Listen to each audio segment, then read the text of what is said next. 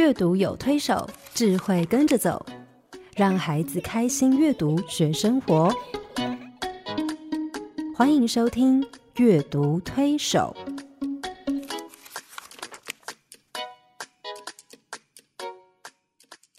各位听众朋友，你好，我是黄乃玉，又到了我们呃阅读推手的时间。我常常都呃在想说，我这么有幸啊、能够跟青燕一起来跟大家聊童书。谢谢黄老师。好，各位听众朋友，大家好，我是刘青燕，欢迎加入阅读推手的行列。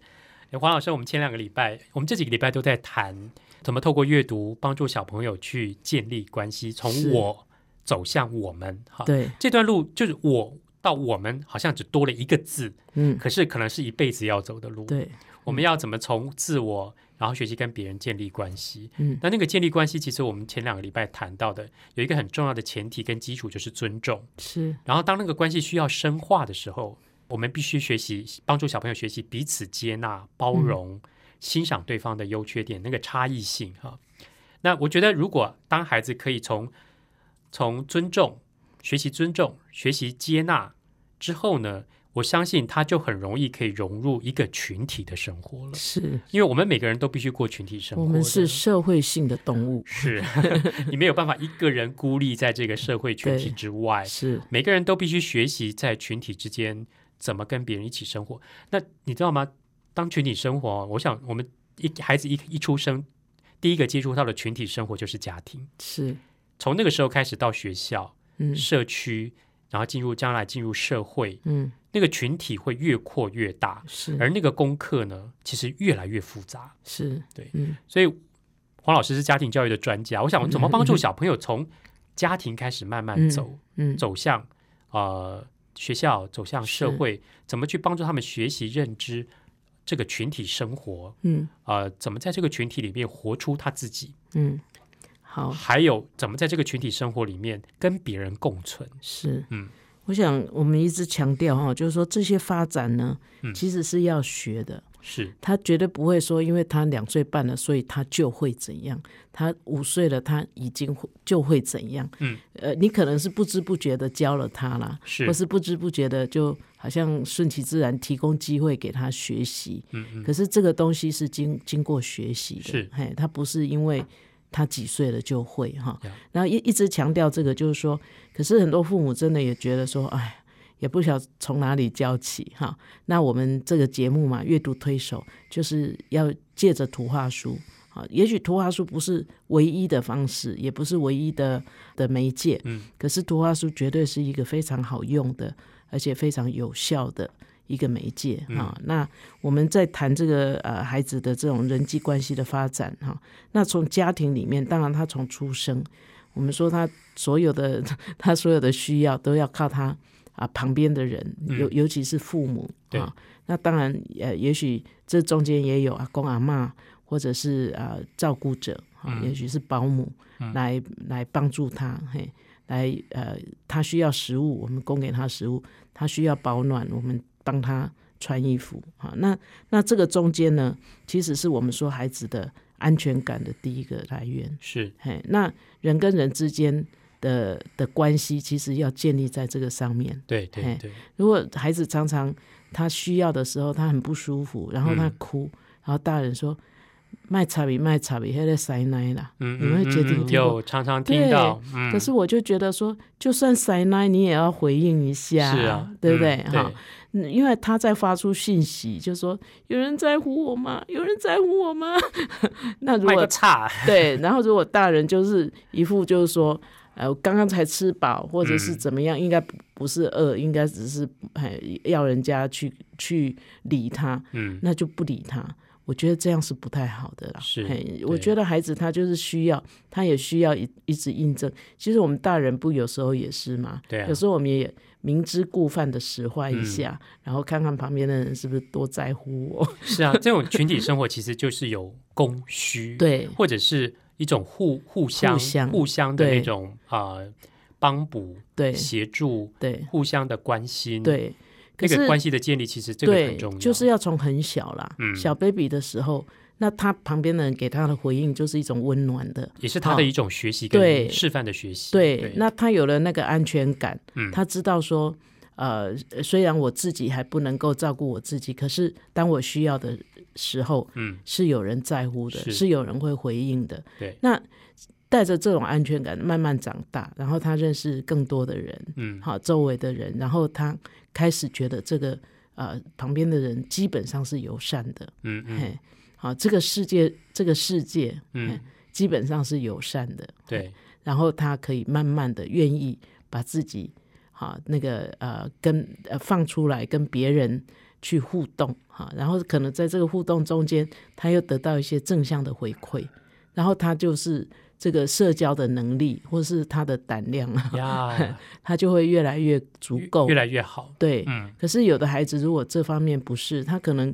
他他呃他体会到的这种呃社会这种世界呢，就是是一个比较冷冷酷漠的对，嗯然后你要靠自己哈。嗯我我觉得这个从其实家庭是很重要的。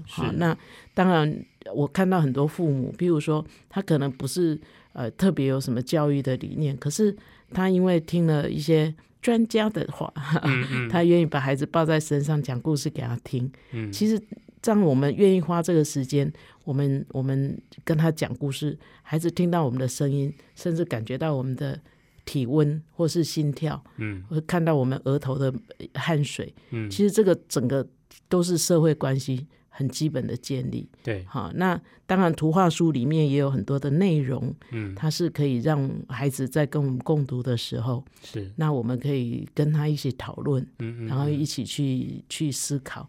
那我觉得有时候大人也是，因为我们在家也可能看电视啊，那电视新闻都没有什么好事嘛。你是嗯新闻系的，对不起啊，你们记者都是看黑暗面啊。嗯然后呢，大人就会讲说，哦，今晚狼就派哈。嗯今晚小伟就欧阿美哈啊，狼心欧罗多，就是我们有时候会忍不住，就是回应那个那些很坏的那些呃负面的新闻对。消息，可是你也要小心，就是说孩子在旁边，如果他听到的只是这种嗯。很负面的、嗯。嘿人际关系的话，那他你可以想象，孩子的那个想象力又那么丰富，他，他想到那个外面的社会是多么的狰狞可怕。嗯。那你你叫他说去遇到生人的时候，或是呃需要跟人家相处的时候，你觉得他会很安全的跨出去吗？嗯嗯，恐怕嗯是比较困难的，对，嗯所以小孩所有的人际关系的学习，家庭非常重要，非常因为他开始从家庭里面去学习我怎么跟别人一起相处，对一起生活，对去建立关系。对那那个关系其实有时候呃可能会有冲突，对可能会受伤，对可能会，但怎么从那个关系慢慢去修补？对而在这个关系里面，我不是委曲求全的一个人，对我可以表现我自己，对我也可以帮，我也可以对别人是有帮助的，是。然后嗯我也可以对这个团体、这个家庭的这个团体是有贡献的。嗯我们大家对这，所以你知道，嗯我常常觉得父母要孩子做家事是一件很棒的事，是，嗯，因为团体生活一定会有一些 rules，对对。一些规则、一些对。规范，我们大家要遵循。对，好。你，讲的没错。就其实我觉得这个这个部分就是一个规矩啦。嗯，我们常常呃，从从过度的限制孩子到过度的放任孩子，对，好，有有有的父母因为保护嘛，嗯，嗯。就太限制他了，嗯。反而让他对社会有有一种畏缩，是，哎，一种胆怯。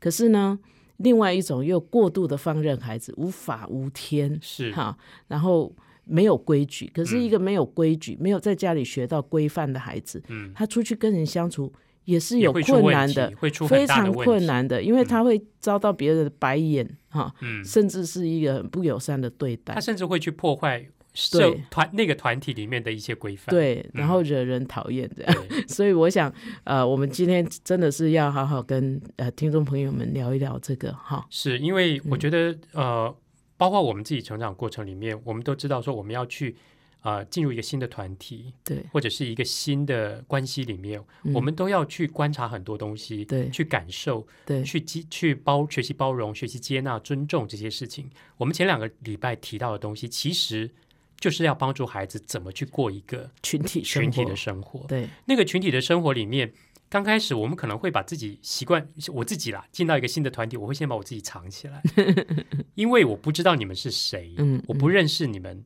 但是但慢慢慢慢慢慢啊、认识了解之后，嗯我开始开始一点一点把我自己放出来。嗯而在团体生活里面，我觉得最难的就是你怎么活出你自己，嗯嗯活得像你自己。嗯你不要委曲求全，你不是是为了别人而活，你不是嗯。为了这个关系嗯。去取悦别人等等，你是你是把自己活出来，嗯。而别人也可以。嗯。然后我们建立一个很好的关系，我们可以一起生活，一起可能一起合作嗯。做很多事。嗯。我发现现在小孩哦哼，要跟别人合作有一点困难，他们常常可以自己一个人把事情做得很好，嗯。但是当我分配一起做、一起玩什么游戏什么的时候，嗯就可以听到很多很多的话出来。你会注意到是不是？会就从你一开始接触孩子，那时候你是一个大大孩子，十几嗯岁，然后到你现在，差异非常多，差异大。很大。对我有时，候会带他们玩一些游戏，嗯那呃，刚开始就早期的时候，我我那时候还在念大学，带那群小朋友，他们可以玩的很快乐，而且嗯，彼此之间可以做的非常好的合作关系。嗯可是我发现现在的孩子越来越难，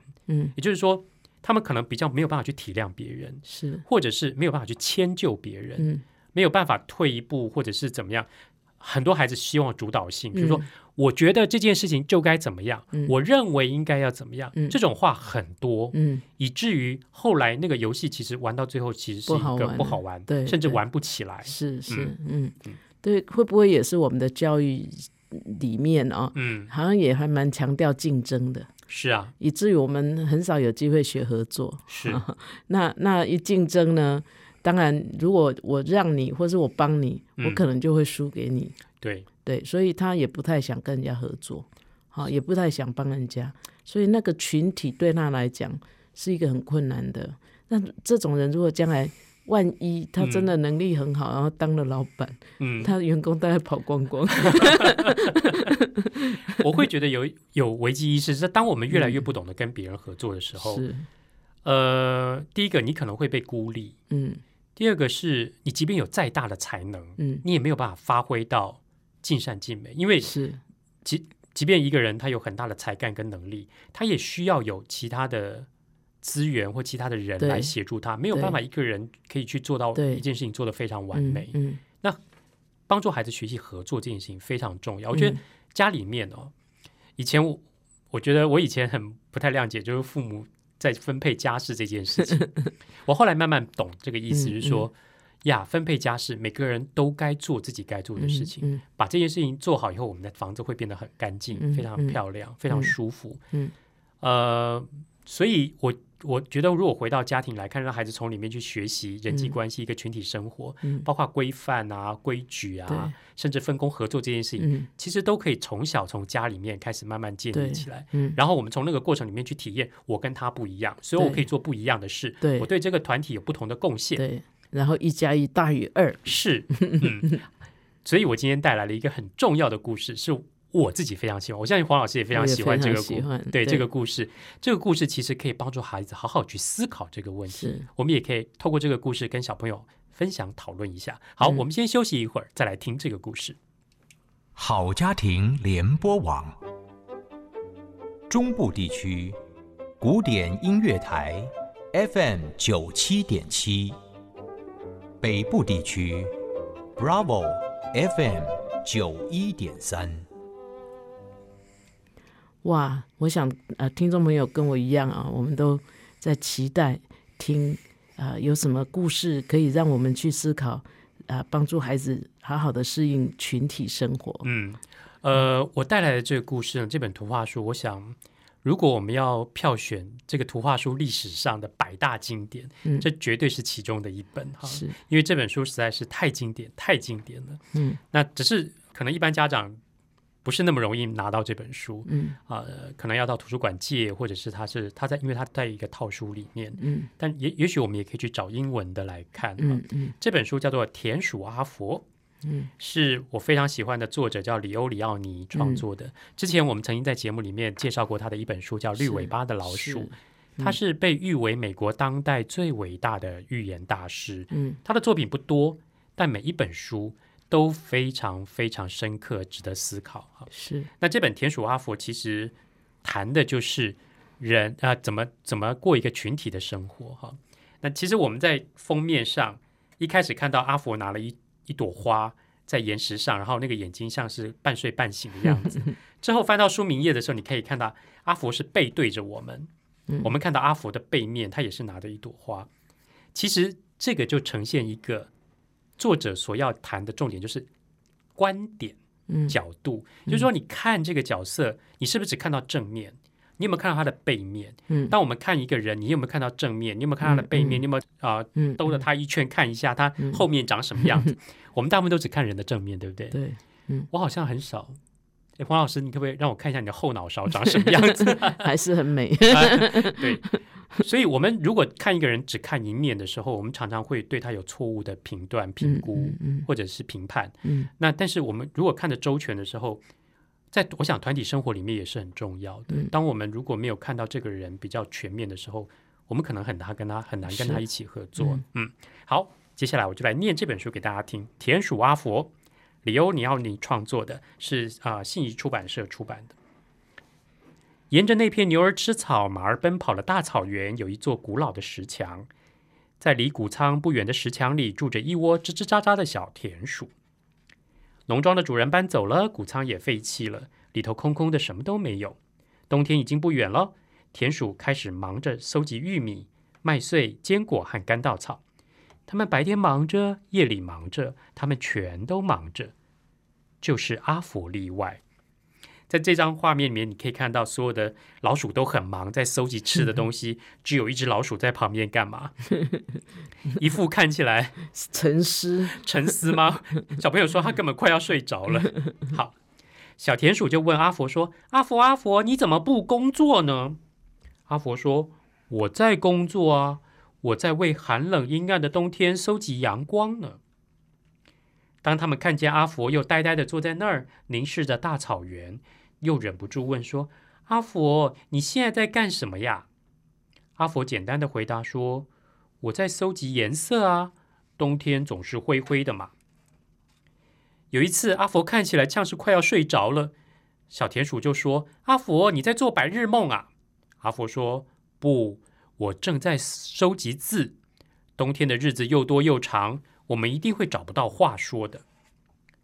好了，冬天来了。当第一场雪下下来的时候，五只小田鼠躲进了石墙的窝里。一开始，他们有很多东西可以吃，还有许多笨狐狸跟傻猫咪的故事可以说。他们是一个快乐的家庭。但是，一点一点的，大部分的坚果和梅子都啃光了。稻草用完了，玉米也只能在记忆中回味了。石墙里好冷好冷，谁也不想开口说话。然后他们想起阿佛说过的阳光、颜色和字，他们就问阿佛：“你收集的东西在哪里呀？”阿佛说：“来来来，闭上你们的眼睛。现在我要把太阳的光洒给你们哦。你们是不是也感觉到那金色的光芒呢？”当阿佛说到太阳的时候，四只小田鼠开始觉得暖和多了。哎，那是因为阿佛的声音吗？还是一种魔术啊？阿佛，阿佛，那颜色呢？小田鼠焦急的问。阿佛说：“来，再闭上眼睛。”接着，阿佛说起蓝色的长春花、黄色麦田里的红罂粟和梅子树丛里的绿叶子。阿佛说着，田鼠们清清楚楚的看到所有的颜色，仿佛有人把颜色涂在他们的心头上似的。阿佛，那字呢？阿佛清了清嗓子，停了一会儿，然后他仿佛站在一座大舞台上。他慢慢的说：“谁撒下雪花？谁融化冰霜？谁把天气搞坏？谁让天气转好？”谁在六月长出四瓣的幸运草？谁把日光弄暗？谁把月亮点着？是四只住在天上的小田鼠。四只小田鼠就像你和我。春田鼠把阵雨拧开，夏田鼠把花儿画好，秋田鼠带来小麦和核桃，冬田鼠有着一双小冰脚。我们多幸运，一年有四季，不多也不少。阿佛一说完，四只小田鼠拍着手喝彩。他们大声的说：“阿佛，阿佛，你是诗人呢！”阿佛红着脸举了个躬，害羞的说：“我我知道，我知道。最后一页我好爱，对啊，嗯，我觉得阿福就是很清楚，很很有自知之明的人，对 他是一个很知道自己特质的人。对。比如我们前几个礼拜讲到的，认识自己、欣赏自己、了解自己，他也在建造自己。对。当所有的田鼠在忙着搜集食物的时候，他其实他也在做他自己嗯。擅长的、嗯。能做的事，嗯。虽然看不见。嗯，我觉得看不见哦，对大人来说是一件很痛苦的事，很痛苦的事，对对，嗯。但我觉得故事里面这些小田鼠做了一个很好的示范，他们并没有因为阿佛在做那些没有生产力的事，是看不见的事，然后就排挤他说：“哎，你都没有贡献，对，你不可以吃我们的食物，嗯。你你没有一样食物是你搬的啊，嗯。我们大家都出了劳力，嗯，好。可是我觉得第一个，他们知道阿佛的特质，他们尊重他，嗯也接纳他，嗯。甚至欣赏他的特质，嗯。他们没有抱怨，也没有责备他。嗯。可是当他们你知道食物会吃光，嗯。然后保暖的东西也会坏掉，嗯。可是当他们这些东有形的东西不见的时候，阿佛他他还是对这个群体是有贡献的。是，嗯，他贡献的是他虽然是看不见的东西，可是艺术。是艺术，对。对，是心灵，对。心灵的美，对，是。那是看不见，是看不见的，看到的都是吃啊、穿啊、嗯。生活、民生，嘿，可是对啊、一开始我们都看到四只小老鼠的正面，阿佛的背面，对，但是当阿佛在朗诵那首诗的时候，四只小老鼠变成背面，阿佛变成正面。嗯嗯。其实让我们去看到阿佛跟这些小老鼠很多不同的面相我，在想说，嗯这四只背面的小老鼠，它们前面的表情不晓得是什么，不晓得怎么样 哈应。该跟阿佛一样，也是眼睛半睁的，也许他们很赞叹呢，对呀、很沉醉在他的诗诗里面，面，对，对，嗯，我想在现代的社会哦，这个故事，因为我我是在二三十年前就喜欢这个书，嗯，那经过这么多年，我真的有时候想想，现在的社会哈、我们更需要这样故事的提醒，是。因为我们太重视生产力了，对，哎，然后我们看到的都是有形的贡献。嗯，我我刚刚也想到说，哎，我曾经带过一个班，那个班非常有向心力，嗯然后呃，就是你会发现说那种同学的情谊嗯，很感人，是，因为他们就是大家都很辛苦，可是呢，都互相会鼓励的。嗯。这是在台湾的学校里面不是很常见的那种对，呃 team spirit 那种团团团队队的精精神。神。嗯，那为什么呢？因为其实一开始就是班上有一个情况很不好的同学，嗯嗯，对，可是大家的采取的态度就不会觉得说你把我们整个都拉后了，你，让我们因为你的种种状况影响到我们学习，大家反而是全力的，就是去帮助他，对，帮助那个落后的那一个，因为他的一些情况哈，让他很很辛苦。结果真的是，我就觉得说，让这个这个这一整班的同学在那一段时间的学习，我想这是他们这辈子其他阶段学习没有经历过的，是，就是那种真的是不是在乎成绩谁高谁低，嗯，因为最高的可能有奖学金啊什么，嗯。他们已经都不 care 那个，因为他们在最在意的就是说我们一个也不能少这样。对，我就觉得，对啊，我想起来教书这么多年了，那一班让我印象很深刻。然后呢，最主要是班上有一个很需要大家一起嗯，来，然后其实造福的是大家。是，那个人并没有呃，因为他的 weakness 嗯。去影响到全部的的进度或者是什么哈。那我我觉得我们现在社会太强调有形的贡献，是，嘿，那，那当然有形贡献也是重要的啦。我不是完全就说那大家都当诗人去吧，嗯好嗯对。可是我们对那种艺术啊文化，看我们从以前对小孩，如果他是喜欢。说故事的，你如果小时候说，我长大要当说故事的人，可能、嗯，可能大人也有一点担心吧。就像我，就就就像我，其实啊、高中的时候一心想走美术系，嗯我去学画啊什么，嗯我很想画画。嗯可是当我把这件事情讲出来的时候，我被泼的第一盆很大的冷水就从我父亲那边来，他说：“你被要挟哦。”就是啊、我觉得那个东西很多东西是看不见的。是是，那我在讲跟啊、呃演讲的时候，跟很多家长分享过田鼠阿佛的故事，有一些家长就说：“老师，我老实告诉你，如果我的小孩像阿佛，我会很担心。对对对，对很多人他会非常说担心老师，这种故事可以讲给小孩听对吗？，因为我的小孩已经很散了，我的小孩一天到晚在发呆，是是在做白日梦。是嗯，黄老师，你又怎么会跟怎么你你你你要怎么跟这些家长谈呢？我就说恭喜你啊！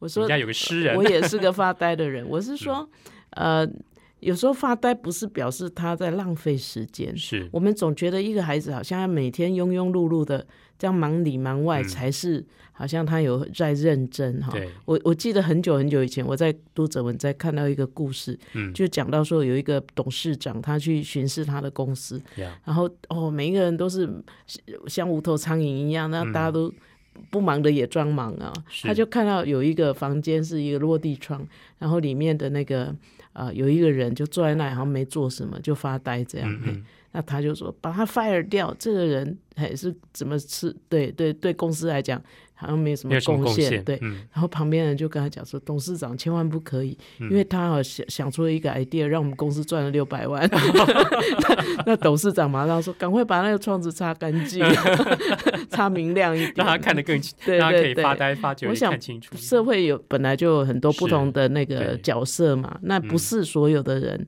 都是要这样嘿一直做一直做的，嗯，也是要有一些人，他们是在经营我们的心灵啊，对，他们是呃，而且不是好吃懒做，不要把那种。呃，好像嘿，我我就觉得说，可能也是我们在从过去了哈，嗯对教育对人的价值的一种偏差。对，所以我觉得这些老鼠给我们很大的提醒，就是它让我们让小朋友，让我们每个人都看到说，这是一个和谐美好的关系。是。我们彼此看重对方，尊重对方，接纳对方的差异性，嗯。然后我们也可以一起合作，一起对这个团体是有贡献，而且他们也在一个规范内在运作哈。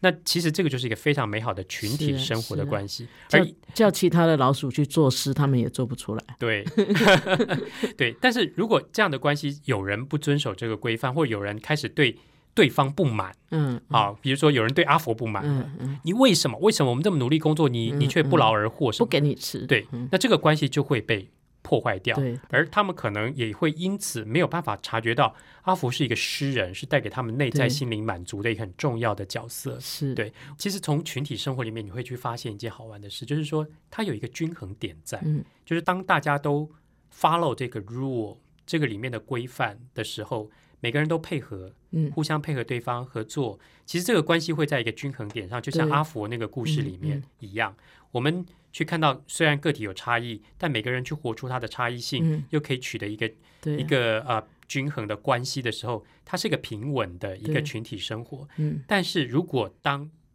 其中一边出现 问题，有人破坏了这个嗯。啊、规范，有人强出头，嗯有人觉得我要在里面做王，有人开始批评别人，嗯或者是呃开始啊、破坏那个规矩的时候，嗯，这个群体的生活跟这个嗯群体的关系可能就被瓦解掉。，对，嗯，你不觉得呃也很像一个合唱团或者是一个呃管弦乐队吗？是啊，呃，就是为好听是因为大家看同一个乐谱，对不对？嗯有一个乐谱，然后不要太离谱哈。嗯，对，那你不能说哦，我这是我我的角色是从头啊、呃要弹到呃结束，所以我最重要，我是嗯钢琴，呃，我是弹钢琴，我我是主角。是，对我我以前小时候去看那个交响乐团，我也觉得哇，有一个工作很好，就是到最后锵一声，哪一个人 他从头到尾都坐在那里听，然后后来我才知道说哦，那个锵那一声哦，那个实力的那个，还有他的那个 timing 哦，嗯。要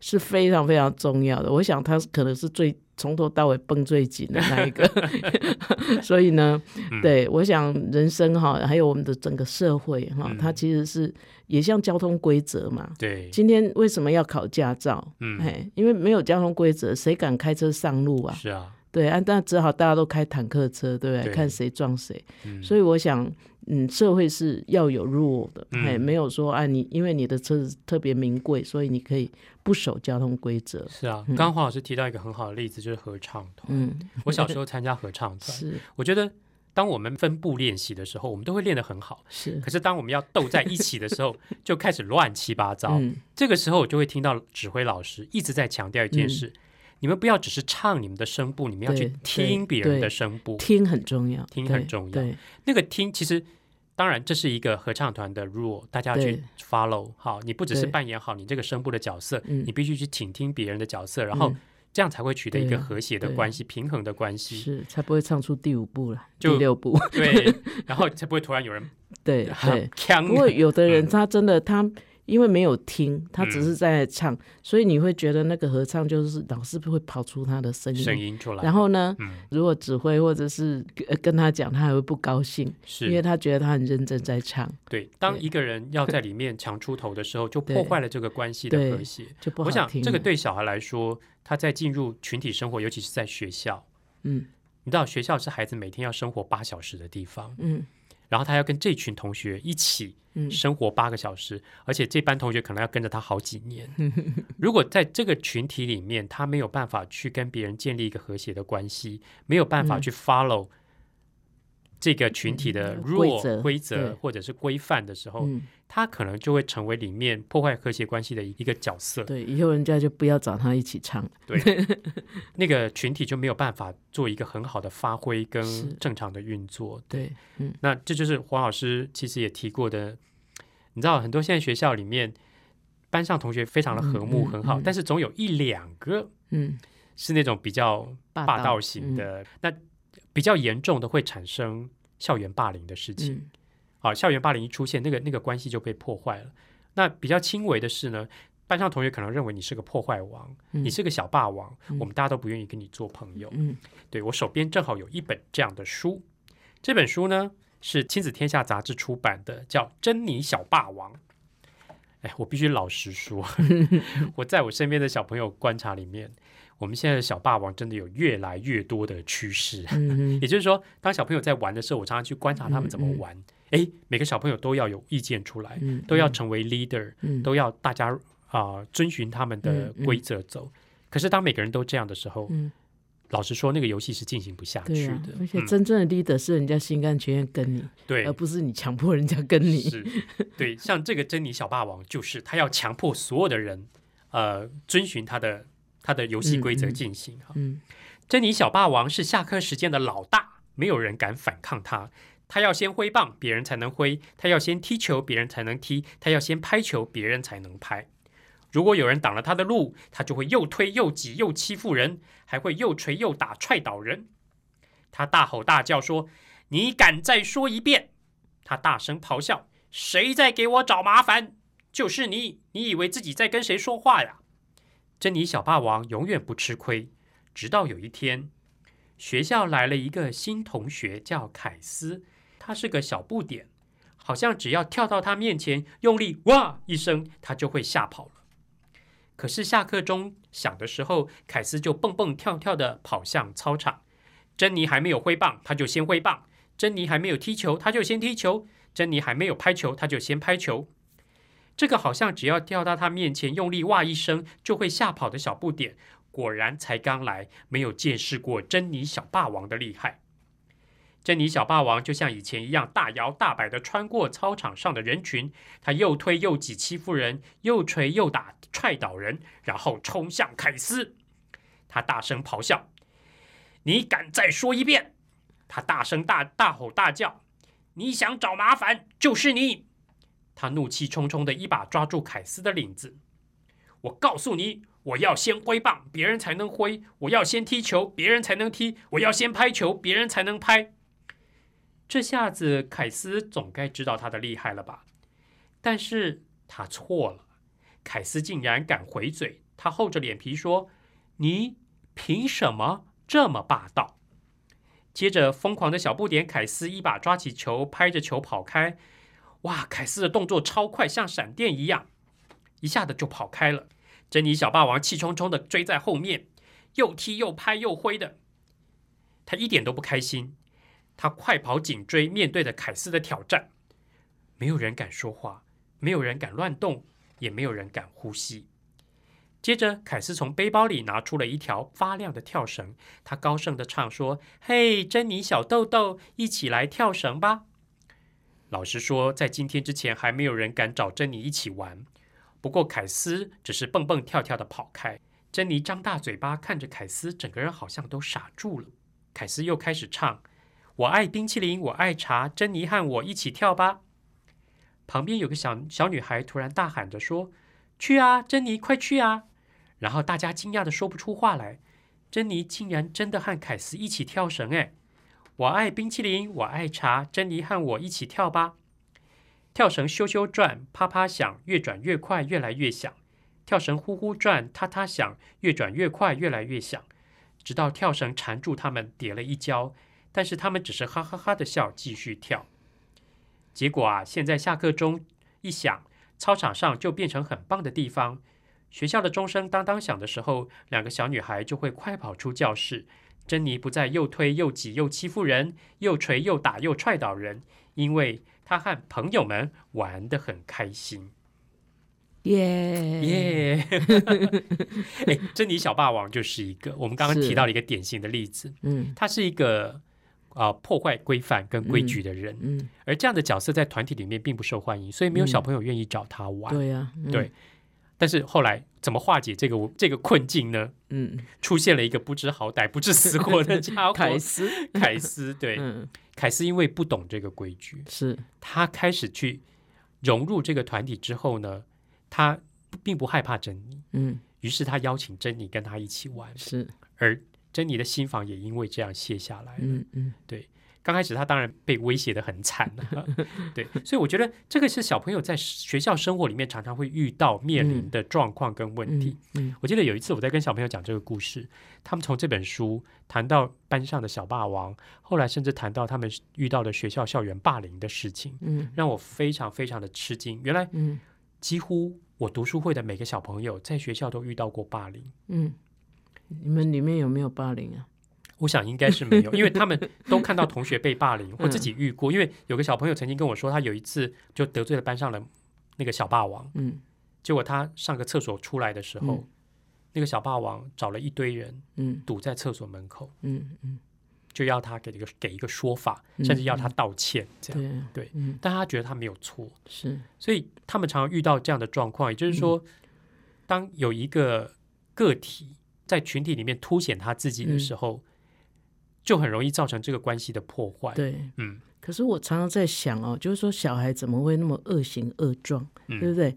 因为如果说只是一个孩子呀，我我刚刚为什么问你说，那你自己读书会的小孩里面有没有是本身就是个霸凌别 bully？人，对，嗯如果没有，很可能也是因为他们呃接受童书的熏陶，呀，让他们是可以用大脑来想事情的。嗯那我我觉得你你要去去出去看一般的小孩，他们嗯怎么学那个群体生活？是，他们看到的是什么？嗯，有时候你看那个连续剧哦，对不起啊，传播人，对不起啊，给你一根火柴，给你一桶汽对啊油，，对，然后都是那种恶生恶状、恶行恶状，嗯。然后嗯，坦白说了哈，这些这些年国片当然受到重视也很好，可是我也觉得有一点悲哀，为什么拍台湾就一定要拍的那么血腥，哦而且一定要在庙口这种这歃血为盟。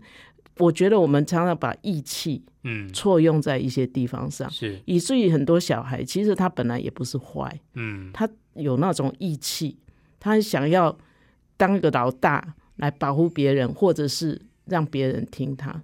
可是他没有 model，他没有好的故事书听是，，对，然后也没有大人来帮助他，嗯。然后他就在外面恶行恶状。呀。其实哈、欧朗博大，后来发现哈、对有一些那种小霸王哦，嗯。其实里面是很空的，因为他嗯不善于用脑袋。对。对，嗯。所以我我有时候回想我自己成长过程中，我们那时候没有那么多，可是偶尔你也会遇到那种就是说要欺负人的那种，嗯。嘿，可是呢，呃，我我常常在想，他们长大以后不晓得现在怎么样，嘿，是啊，很可能如果这个中间没有人去引导他，他的那个很好，本来是很好的义气嘛，对对，嗯尤其男生，嗯对不对？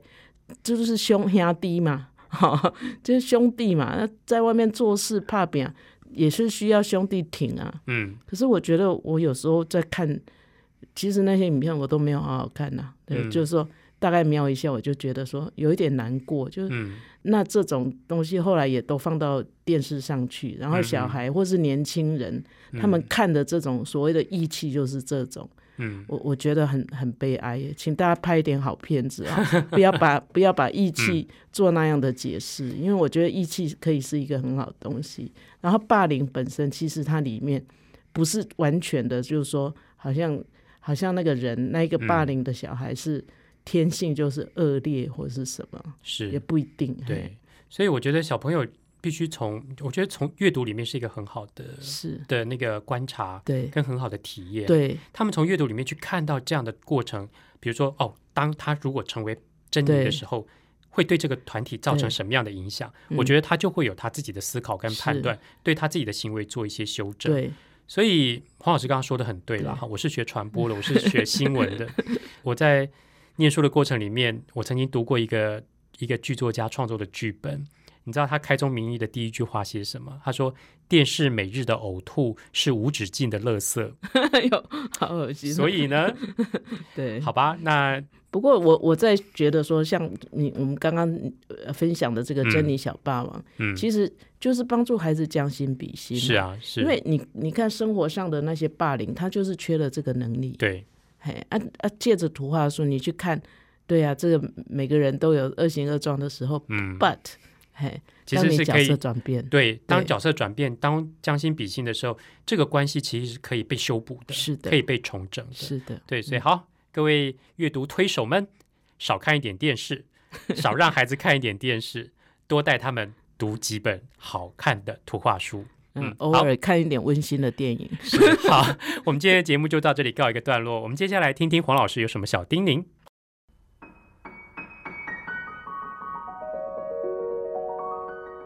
乃玉老师的阅读小叮咛。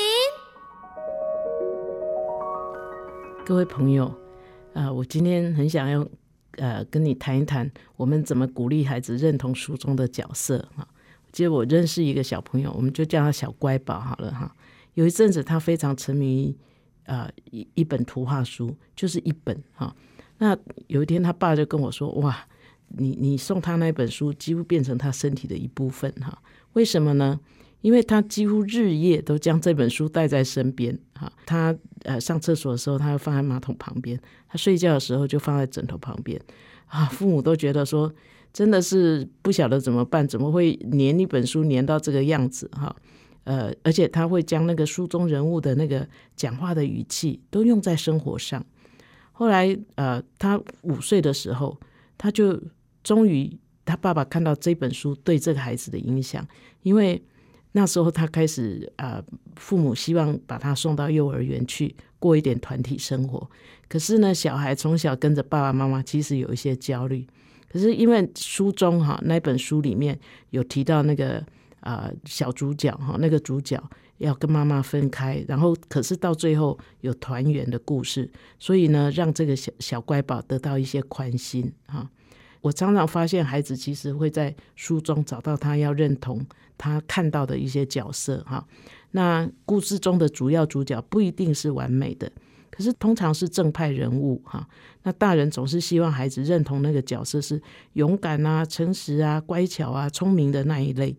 呃，可是万一如果相反哈，那个孩子认同的是里面那个调皮捣蛋的啦、唱反调的啦、难缠的角色哈，那父母就会有点担心哈。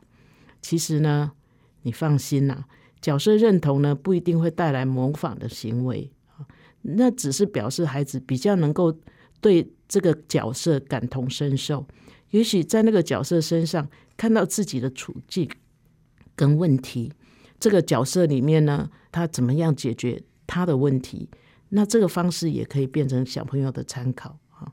所以，我们呃不妨多多注意孩子认同书中的什么角色，也可以帮助你更了解自己的孩子呢。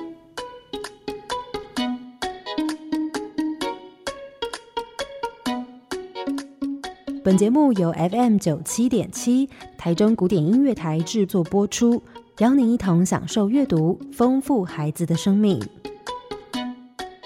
如果你对这个节目有任何想法、建议，我们都很欢迎你在 Apple Podcast 留言打分评星，也邀请你订阅这个节目，并分享给身边的朋友。